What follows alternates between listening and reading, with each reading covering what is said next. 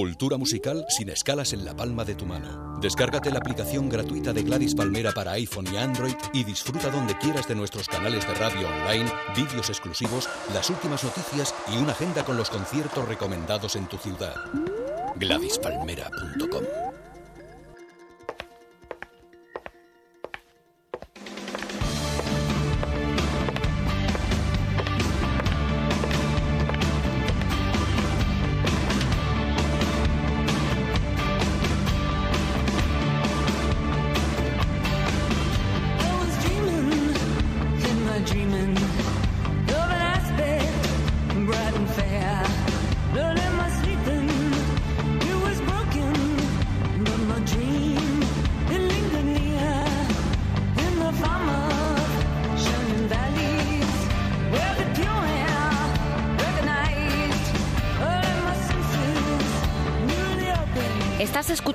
Tacones Cercanos y estamos en Radio Gladys.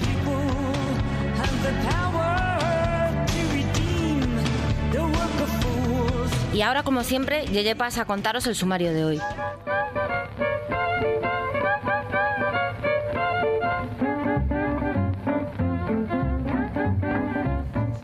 La vida a veces es una tómbola, otra es una montaña rusa y a veces una pista de aterrizaje recién asfaltada. Nuestra invitada de hoy ha pasado por todo eso, se ha caído, se ha vuelto a levantar y ahora, pasados los 40, sabe mejor que nunca a qué quiere jugar durante el recreo. Viene Gema, que a veces es Vilma, la de los señores, para cantarnos, contarnos y contagiarnos las ganas de taconear.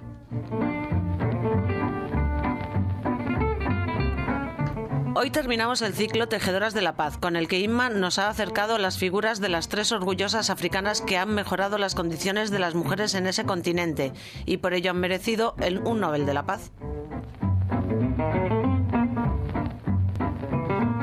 Vamos a sacar partido a unos cuantos aforismos machistas que, aunque nos hagan mucha gracia, hay hombres y mujeres que lo llevan integrado en el ADN. Nuestras madres y abuelas crecieron oyendo cosas como esta. Las mujeres nunca descubren nada, les falta el talento creador reservado por Dios para inteligencias varoniles. Nosotras no podemos más que interpretar, mejor o peor, lo que los hombres nos dan hecho. Esto lo dijo Pilar Primo de Rivera, lideresa de la sección femenina en 1942. Y es que tantos años oyendo tonterías dejan un montón de llamadas al 016.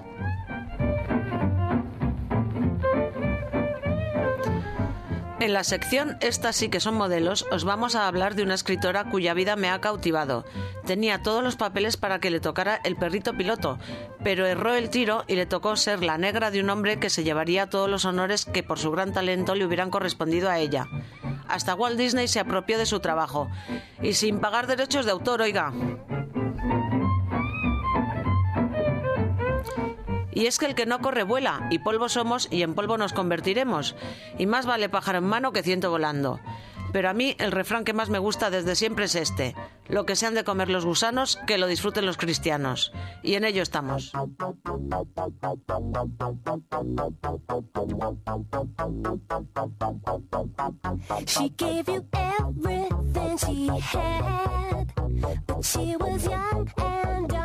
Y hoy, en nuestra sección Mujeres en Acción, os presentamos a Gema Martín Consuegra. Gema es una auténtica mujer palmera, un ejemplo de que la vida es un continuo reinventarse, afrontar los problemas, buscar lo mejor de esta vida y siempre con una sonrisa, desde lo alto de sus tacones o rasgando su guitarra.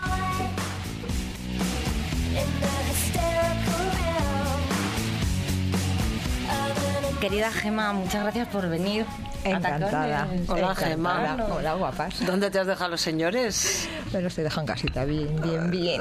Abrigaditos. Muy bien. Pues tenemos muchas preguntas que hacerte, Gema, pero no podremos hacerlas todas. Pero solo con verte ya estamos contentas. Sí. A ver, Gema, cuéntanos, ¿cómo pasaste de la docencia a ser Vilma, la de los señores? Pues estaba, yo estaba dando clase en un instituto de formación profesional, estaba dando clases de lengua Entonces me di cuenta que era como Wild.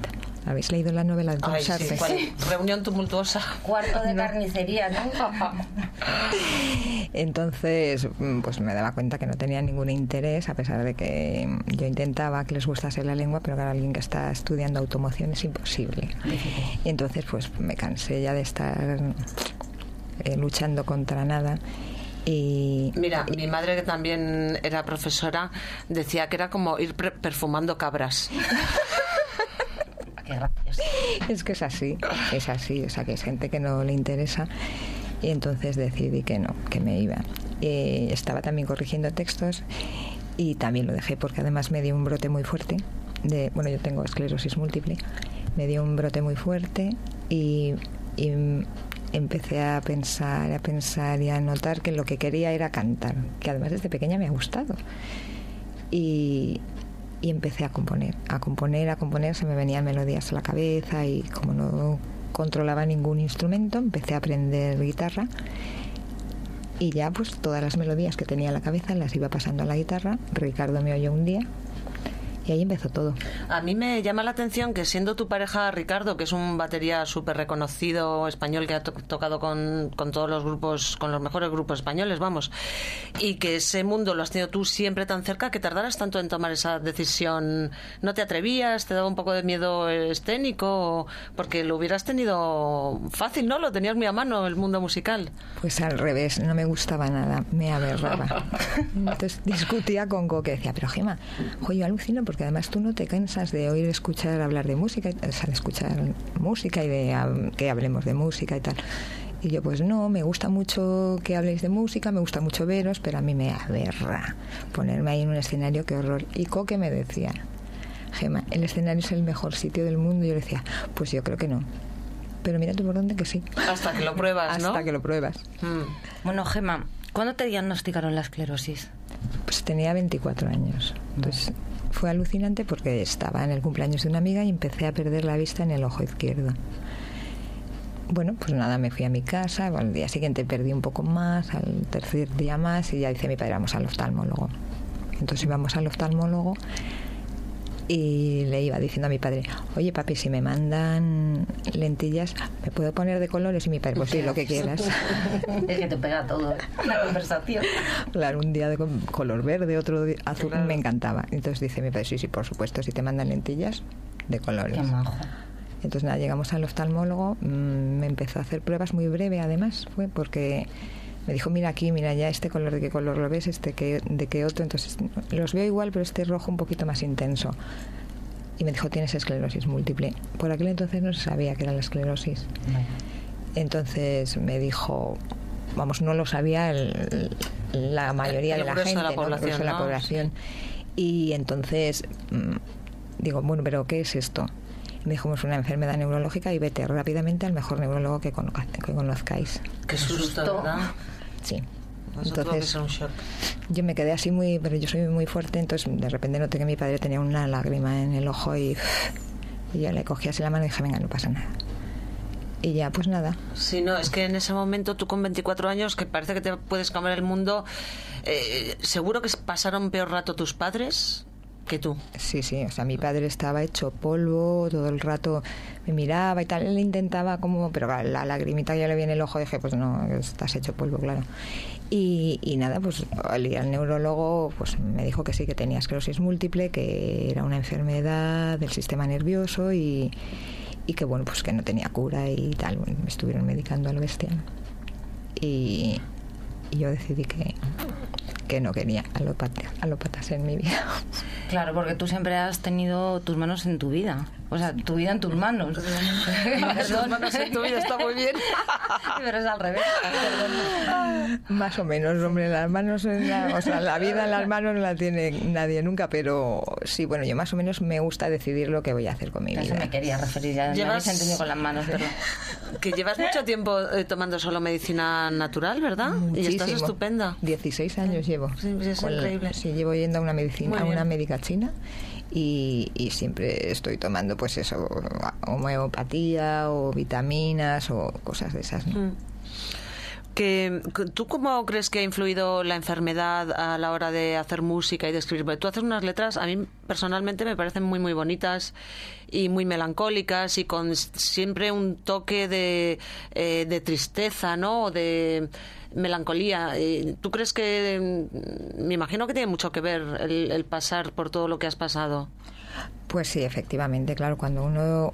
Yo mi vida más o menos es... No, la gente no sabe que yo tengo esclerosis, ni, ni se lo cuento así a la... O sea, no lo oculto, pero tampoco lo voy diciendo, ay, pobre de mí, no. Pero sí, evidentemente te, te influye en la obra. O sea, yo, por ejemplo, si me pongo a escribir, a pesar de que soy una persona alegre y que siempre estoy de risas y tal, cuando te quedas solo contigo mismo y ves todas las cosas que te pasan, pues claro, eso se refleja en lo que escribes, a pesar de que a mí lo que más me gustaría es hacer canciones alegres. Bueno, pues para que todo el mundo oiga mm, lo que escribes, di qué canción quieres que, que pongamos ahora de Vilma y los señores. Pues hay una canción que, que a mí me gusta mucho que se llama, que es del primer disco, que se llama Lo que pudo ser.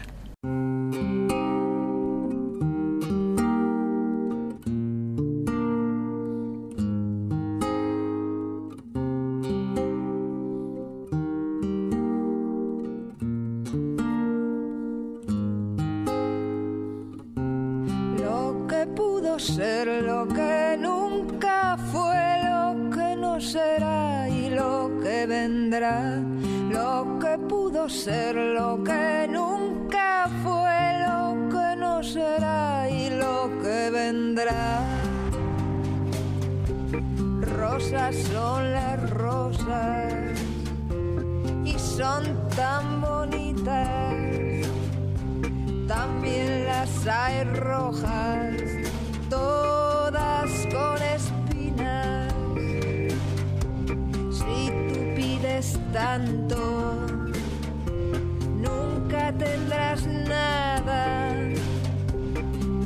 voces te hablan, no las quieres escuchar. Lo que pudo ser, lo que nunca fue, lo que no será y lo que vendrá. Lo que pudo ser, lo que nunca fue, lo que no será y lo que vendrá. defectos, no los míos. Eres un espejo que duele mirar. Si acabase todo, si acabase ahora lo que hemos tenido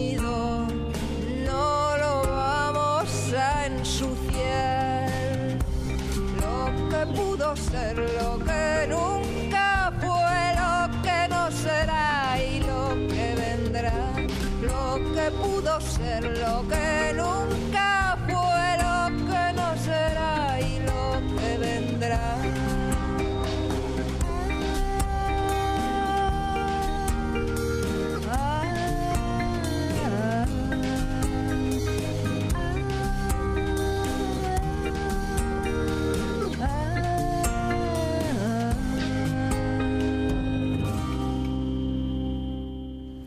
Gemma, ¿qué ha supuesto para ti Vilma y los señores? Pues una alegría tremenda, tremenda porque cuando yo empecé a componer y tal, a Ricardo le gustaron las canciones, llamó a David que querían hacer algo juntos y yo vi que David, que es un señor que tiene ya años y que es un músico, y Ricardo, que es un súper músico también, los dos, les gustaba lo que yo hacía, para mí fue una alegría que no me lo podía creer. Digo, joder, si parece que no estoy haciendo tonterías. Claro, claro, te sube la autoestima y encima cuando estás así un poco cuchilla, te sube el doble. Entonces dices, jo, entonces para mí es una alegría, una alegría. Además, es como una puerta, ¿ves? Que se te, hable, te abre una puerta que puedes hacer otras cosas. Ya. Pues eh, a mí me gustaría saber, porque yo veo que tú eres una persona que con los años te has ido tranquilizando, te, tomas la vida con mucha paciencia y con mucha calma. ¿Cómo se consigue eso? Pues nada, cuando te, o sea, yo por ejemplo siempre he sido tenía un carácter así muy fuerte y cuando te dan un susto de estos te das cuenta que la mayoría de las cosas no merecen la pena. Mm. O sea, la mayoría de las cosas a, las que, a las que te estás enfrentando no merecen la pena. Hay otras cosas mucho más fuertes y más bonitas también que puedes ver en la vida y, y te enfrentas de esa manera. Bueno, yo, mi manera de enfrentarme ha sido esa. Aprender a, priorizar, ¿verdad? a saber lo que vale la pena, que se nos va la olla cuando estamos ahí con todo el nervio subido por cualquier tontería estalles y, no vale la pena. no, no, de repente cuando tú tienes una cosa así tan gorda, dices, bueno, vamos a ver, ¿qué es lo que en realidad importa? Esto, esto y esto. Lo demás sobra. Ya, muy bien. ¿Y qué te indigna? Uf. Mira, es que a ver, me indigna el hambre, me indigna me indigna esta situación política, me indican muchas cosas, muchas cosas en esta vida, muchas. ¿Y tienes una receta para darnos en estos momentos de miedo? Por fin, Gema. Mm, pues que todo el mundo crea en sí mismo, que es lo que mejor tenemos. De verdad, por mucho que se busque, lo mejor está dentro de nosotros. Tienes mucha razón. Pues sí. Vamos a elegir otra canción de Vilma para despedirnos. Dinos cuál te gustaría oír para irnos con un punto así más optimista. Pues eh, de las la verdad es que todas mis canciones son muy melancólicas, pero esta canción yo creo que tiene un punto de no alegría, pero de esperanza. Se llama Los Siete Soles. Estupendo, pues vamos a ir Los Siete Soles. Gracias a Un beso, Vilma.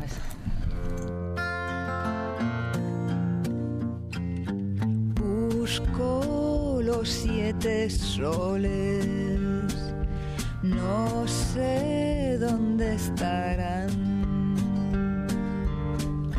Claro, hay un camino, lo voy a encontrar. Tengo plomo en el cuerpo y lo puedo contar.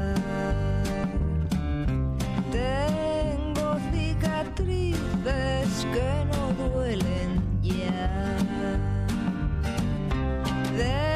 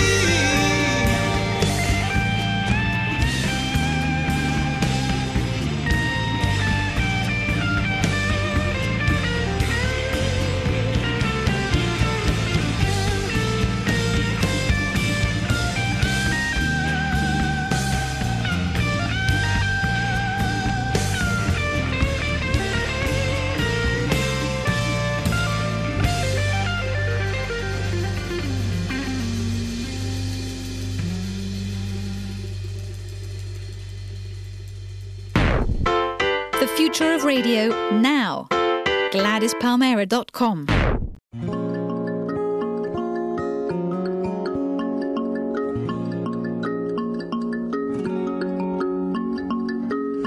Y hoy Inma nos hablará de otra de sus tejedoras de la paz. Hola Inma. Hola Loreto. Hoy quiero presentaros a una de las tres ganadoras del Nobel de la Paz del 2011, Tabagul Karman.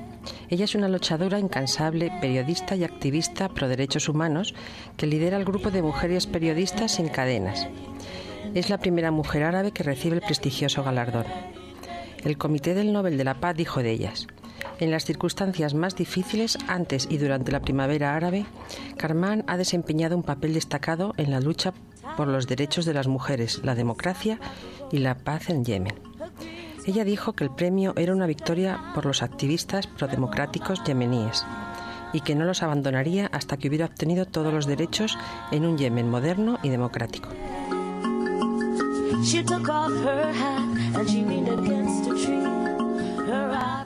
Nace el 7 de febrero de 1979 en Taiz, Yemen. Es hija de un líder de los hermanos musulmanes que fue ministro de Asuntos Jurídicos y es miembro del Consejo de la Sura del Yemen. Está casada y tiene tres hijos. Es presidenta y fundadora de Mujeres Periodistas sin Cadenas, que es una organización que desde el 2005 defiende los derechos humanos y la libertad de expresión. Ella se define ideológicamente como moderada. Pertenece al Partido de Reforma Islámica, brazo político del grupo conservador Hermanos Musulmanes y principal fuerza política opositora. Oh.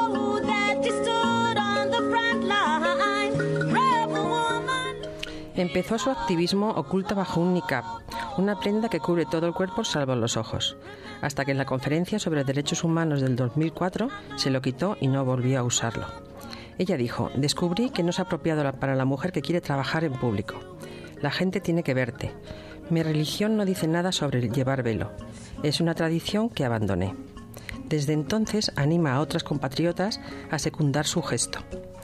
En una entrevista dijo, las mujeres deben dejar de sentirse como parte del problema para ser parte de la solución. Hemos sido marginadas durante mucho tiempo y ahora es el momento que nos pongamos en pie y ejercitemos nuestros derechos sin necesidad de, de pedir permiso o contar con una aprobación.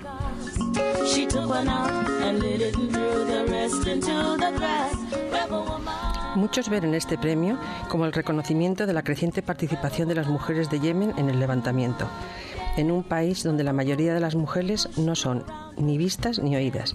Miles de ellas han salido a la calle en los últimos meses desafiando a la autoridad.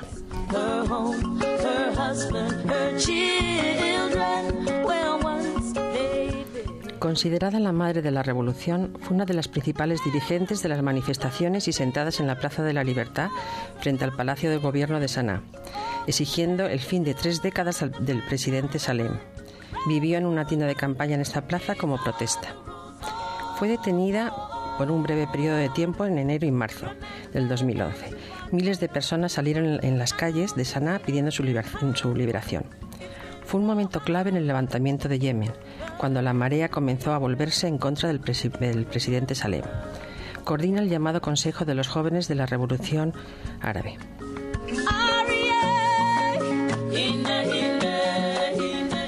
Hasta ahora, Karman era más conocida en el interior de Yemen que en el exterior, a pesar que en marzo del 2010 fue galardonada en el Nueva York con el Premio Internacional de Mujeres con Valentía.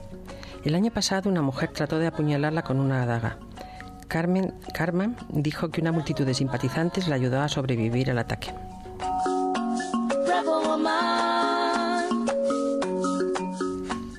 Durante la revuelta yemení del 2011, organizó las asambleas de estudiantes en Sanaa para protestar contra Salem y su régimen.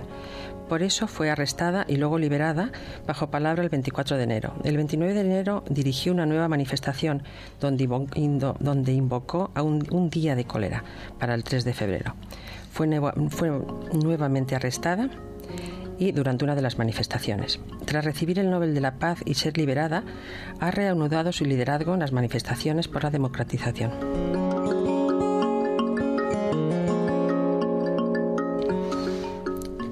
Ella sigue denunciando los acuerdos que han permitido que siga en el poder el vicepresidente Hadi. A cambio, Salén ha recibido un salvoconducto internacional, la impunidad para él y los que le están más próximos. Lo que ella pide, junto a los manifestantes y los defensores de los derechos humanos, es que se elimine la impunidad, empezando por la creación de una comisión de investigación independiente y que se congelen los bienes de Salén y su familia, y también medidas para el embargo de armas. También piden justicia, lucha contra la corrupción y reformas económicas.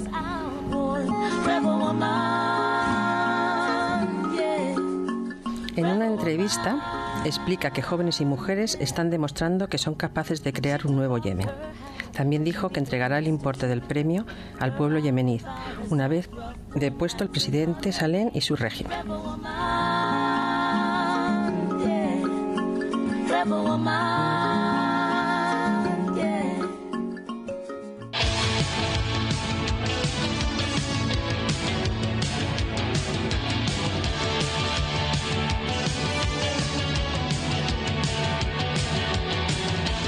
Y como no podemos dejar pasar una, vamos a compartir con vosotros unas cuantas perlitas machistas para dar fe de que Atapuerca no nos queda tan lejos.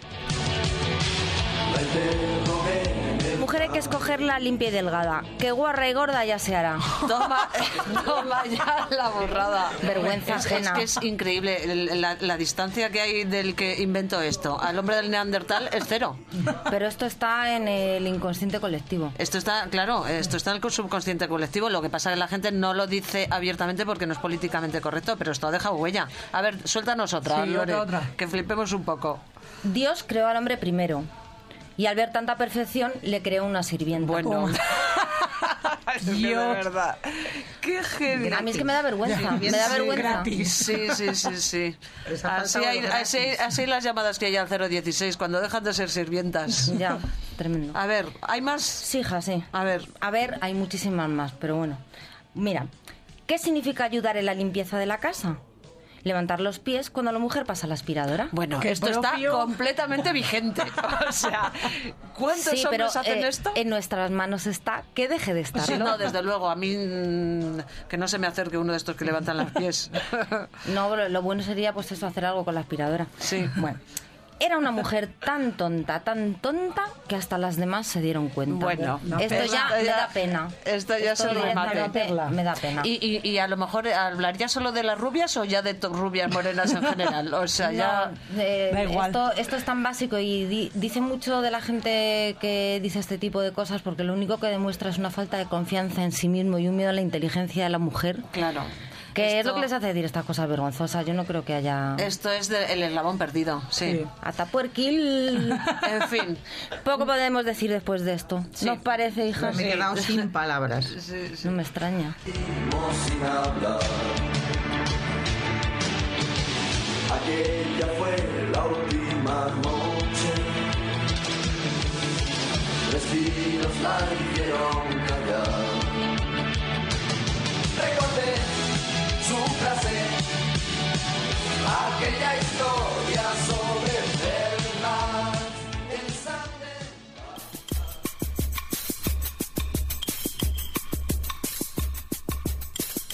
Hoy Ana, en nuestra sección Estas sí que son modelos, nos va a hablar sobre María Lejárraga, con la colaboración de Iván de Lucas.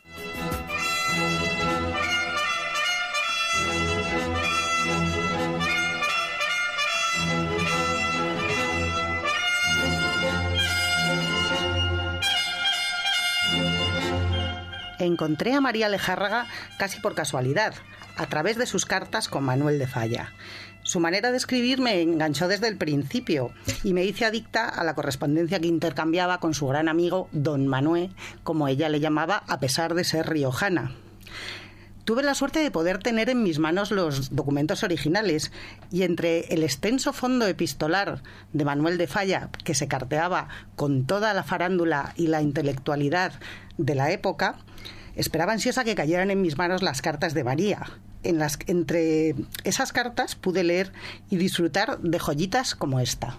Recibo su carta del 26 y 27 y me divierto un poco en atisbar, a través de sus no muy bien trazados renglones, los rápidos cambios de estado de ánimo tan peculiares de vuestra señoría. El 26, perdido en gratas memorias, oh siches de mi alma, era usted casi un ángel, y su sermoncillo místico estaba sumamente conmovedor. En cambio, el 27 estaba usía un poquitín enfurruñado, porque yo hubiese hablado con el señor Mateu de la falta de sentido práctico de un ilustre compositor. Hace usted mal en enfurruñarse. Y además ya me conoce usted de sobra, para estar seguro de que no he de comulgar en positivismo ni en egoísmo con ningún profesor de energía, por muy pariente de usted que sea. Mi curiosidad me llevó a buscar información sobre aquella mujer de fino humor y tan descarada pluma. Eh, sus cartas las firmaba como María Martínez Sierra, que en realidad era su nombre de casada. No me fue difícil encontrar verdaderos ríos de tinta sobre la destacada figura de su marido, Gregorio Martínez Sierra, uno de los más célebres dramaturgos y empresarios teatrales del modernismo español. Era un prolífico actor, entre otras muchas obras de Canción de Cuna, que era una exitosa pieza teatral que ha sido llevada al cine en cuatro ocasiones, la última por José Luis García en, el, en 1994. También era libret- libretista de El sombrero de tres picos y El amor brujo de Manuel de Falla, y de numerosas zarzuelas, ensayos, novelas pero tampoco me fue difícil sospechar y al poco tiempo constatar por múltiples estudios e investigaciones que la pluma la ponía María y el nombre lo ponía Gregorio.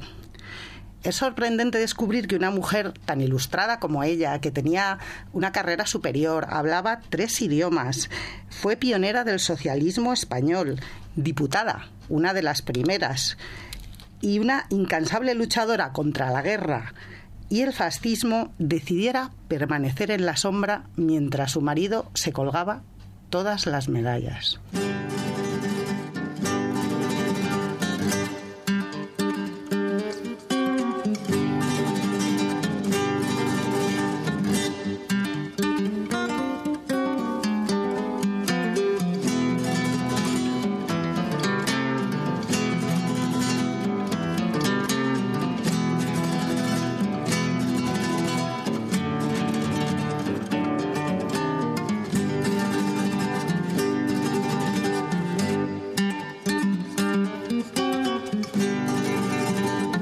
María escribió en silencio para su marido durante prácticamente toda su vida, incluso cuando Gregorio comenzó una relación paralela con Catalina Bárcena, la joven y bella primera actriz de su compañía teatral.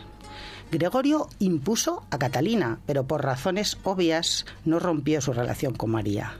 Las razones de María son más difíciles de adivinar.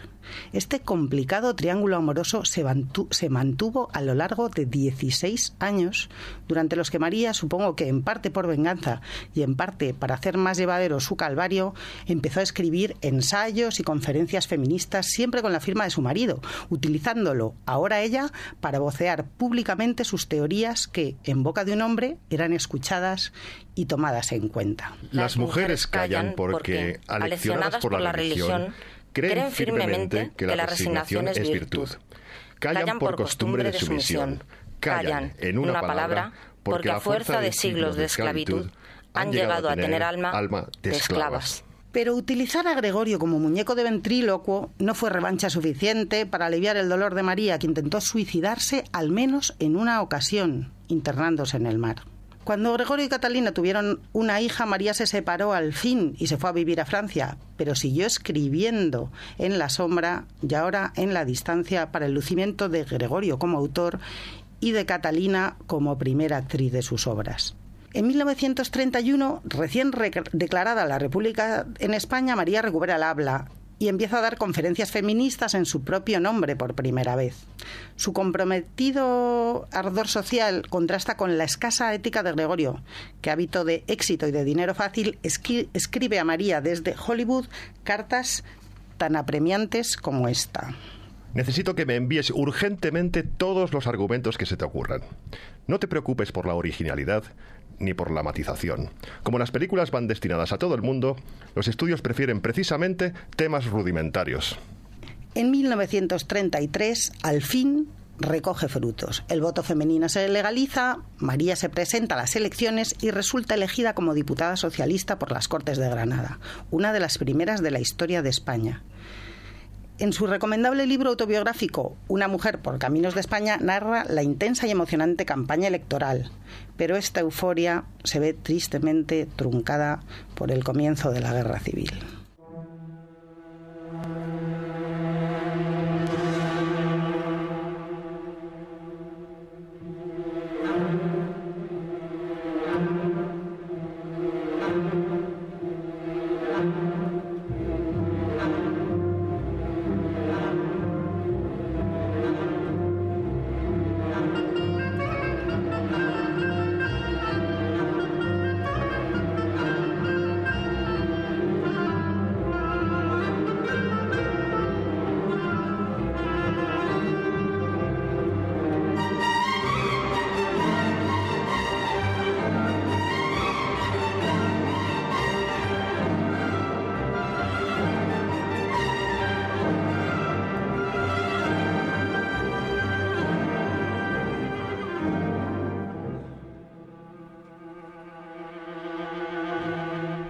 Al terminar la guerra, Gregorio se exilia en Argentina con su amante y deja de enviar a María el dinero de sus obras.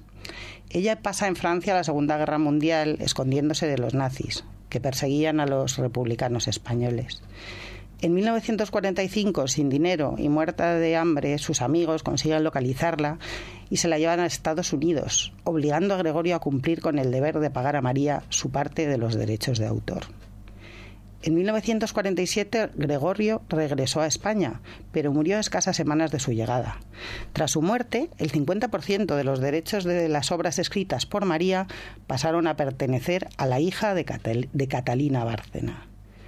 Hay un dato muy curioso, porque durante su estancia en los Estados Unidos, María escribió la comedia para niños Merlín y Viviana o La gata egoísta y el perro atontado, que envió a la factoría Disney. Se la devolvieron sin mostrar mucho interés, pero poco después se estrenó la película La Dama y el Vagabundo con el mismo argumento. María nunca volvió a España, permaneció en el exilio trabajando en radios y periódicos. Murió en, en Buenos Aires en 1974, poco antes de cumplir los 100 años, lúcida y activa. A principios de los 50 publica su autobiografía Gregorio y yo, en la que finalmente se confiesa autora. Ahora, anciana y viuda, véome obligada a proclamar mi maternidad para poder cobrar mis derechos. En Gregorio y yo, María, leal hasta el fin, defiende a Gregorio y explica las razones por las que renunció a su identidad. Una de ellas es la frialdad con la que fue recibida por su familia su primer volumen de cuentos, Cuentos Breves. Desde ese momento juró no volver a publicar nada con su firma.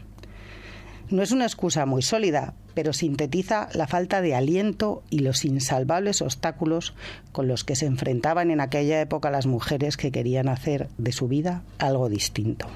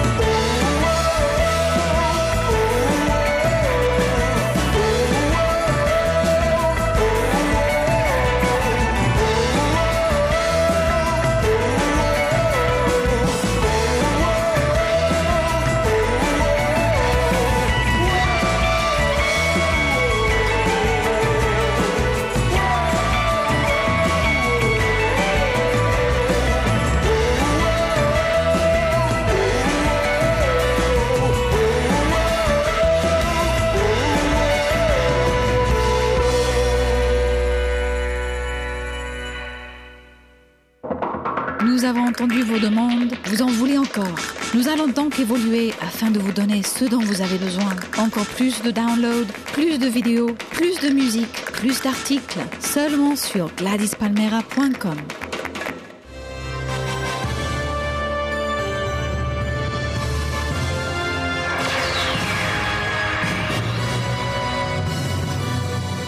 Anda, Elena, llévanos de eventos. A ver si aprendemos algo. Que visto lo visto, nunca está de más.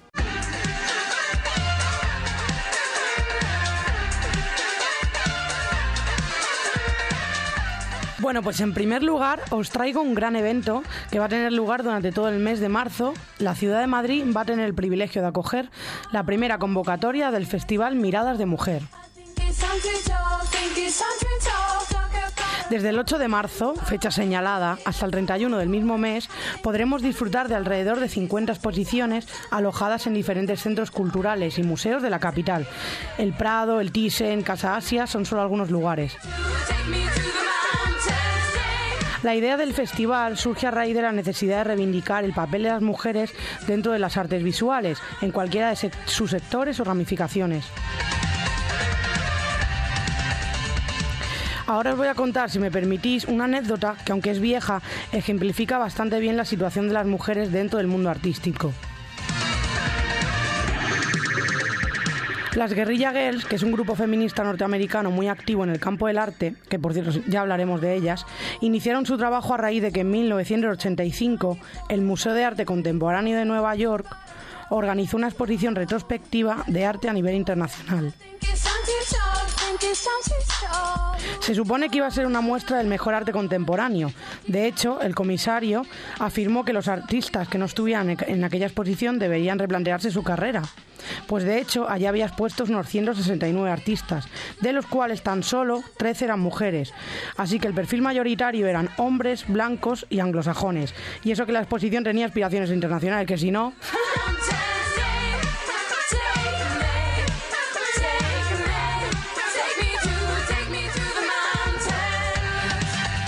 con esta anécdota nada, se intenta esbozar un poco eh, la parte de la, parte de la situación de las mujeres en el arte actual.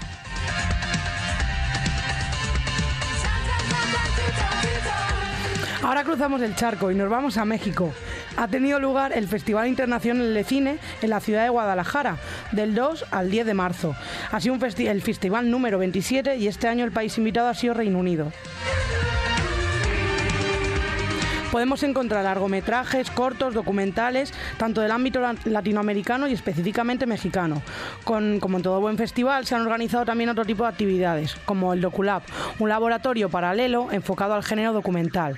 Y en este caso tuvo lugar al de 6 al 9 de marzo. Os remito a la web del festival por si queréis ver la programación y los premios. www.ficg.mx.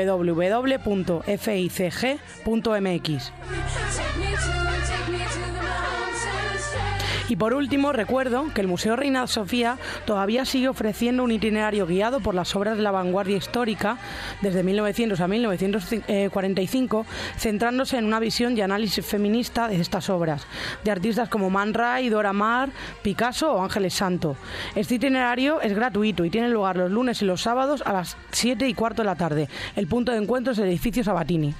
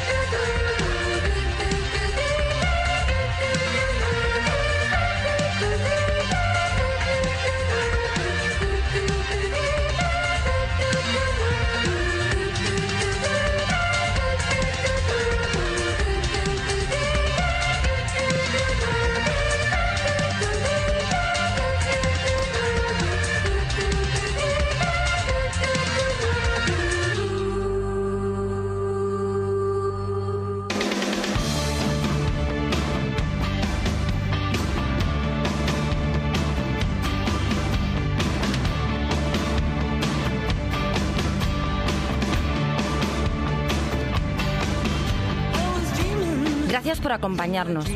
Y ya sabéis que nos podéis escribir a cercanostacones.gmail.com Que estamos en Radio Gladys Palmera, para todo el mundo tacones cercanos. Y pase lo que pase, hoy o mañana, divertíos, vivid. Que la vida es muy bonita. Nos digan lo que nos digan.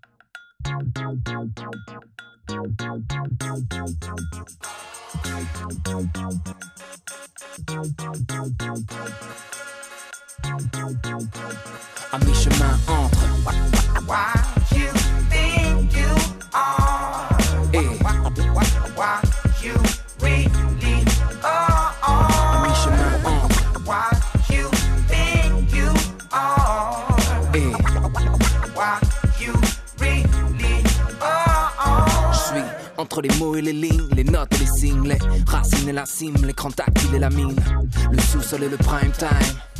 Ma campagne est Paris by night. Entre le vieux pour les jeunes et le jeune pour les vieux. Entre connard et monsieur. Entre vous et tu, entre tu et vous.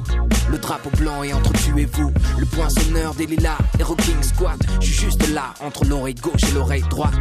Entre mon home studio et Universal. Un smoking et un t-shirt sale. Entre le pote et le boss, l'artiste et le fils, l'homme et l'ex-gosse, l'expert et le novice, l'introverti et le MC. Entre Sylvain et Vinci, à mi-chemin entre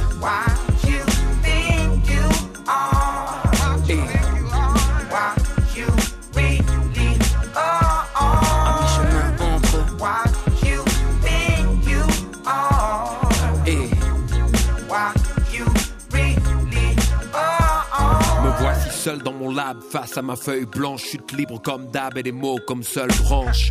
Loup voit entre la paix et le gun, entre les hommes et Allah, entre le nombre et le un. Alchimie couplée de taf et de fun, de graphes et de feuilles, de baffes et d'épreuves. Là, c'est du somme dans la bouche des ministres. Mon âme entre espoir et futur sinistre. Si tu voyais ces colères dans mon cœur, tu m'aimerais moins peut-être. Comprends, je t'invite au trip dans mon turf. On annonce mon heure, mais je crois qu'avant tu verras leur déroute au prompteur. Entre le discret, le clinquant, le brillant, je suis comme à la rue, je file pas la merde aux clients. La vie me l'a dit chill, elle est collante. Surtout quand on pousse mal, entre amour et mort violente. Entre le père et le fils que je suis, faire face aux tempêtes que j'essuie. En restant digne, accepter ses contrastes et ses rêves. Qu'à la faveur de la nuit dans les étoiles on trace. Dans, les étoiles on trace. on.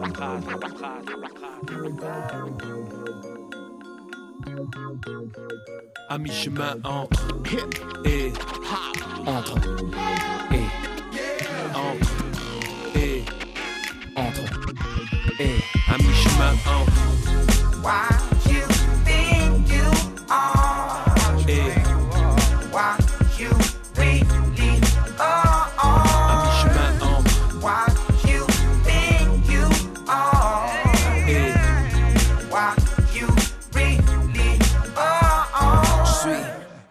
Entre l'être humain et les objets. Entre les sillons et les octets. Avant et après. Avant et après. Concret et abstrait. Entre triangle, rond, croix, carré.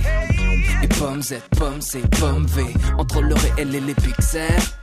Mon gabarit et mes sapixels. Écarlate, été à la menthe. Et merde, déjà entre 30 et 40. Un portrait entre deux toiles, un moi entre deux toits, un choix entre deux cases. Pourquoi? À mi-chemin entre Cool Chain et Bruno, Gainsbourg et Lucien, Abdoulaye et Oxmo, AKH et Philippe, Shuriken et Geoffroy.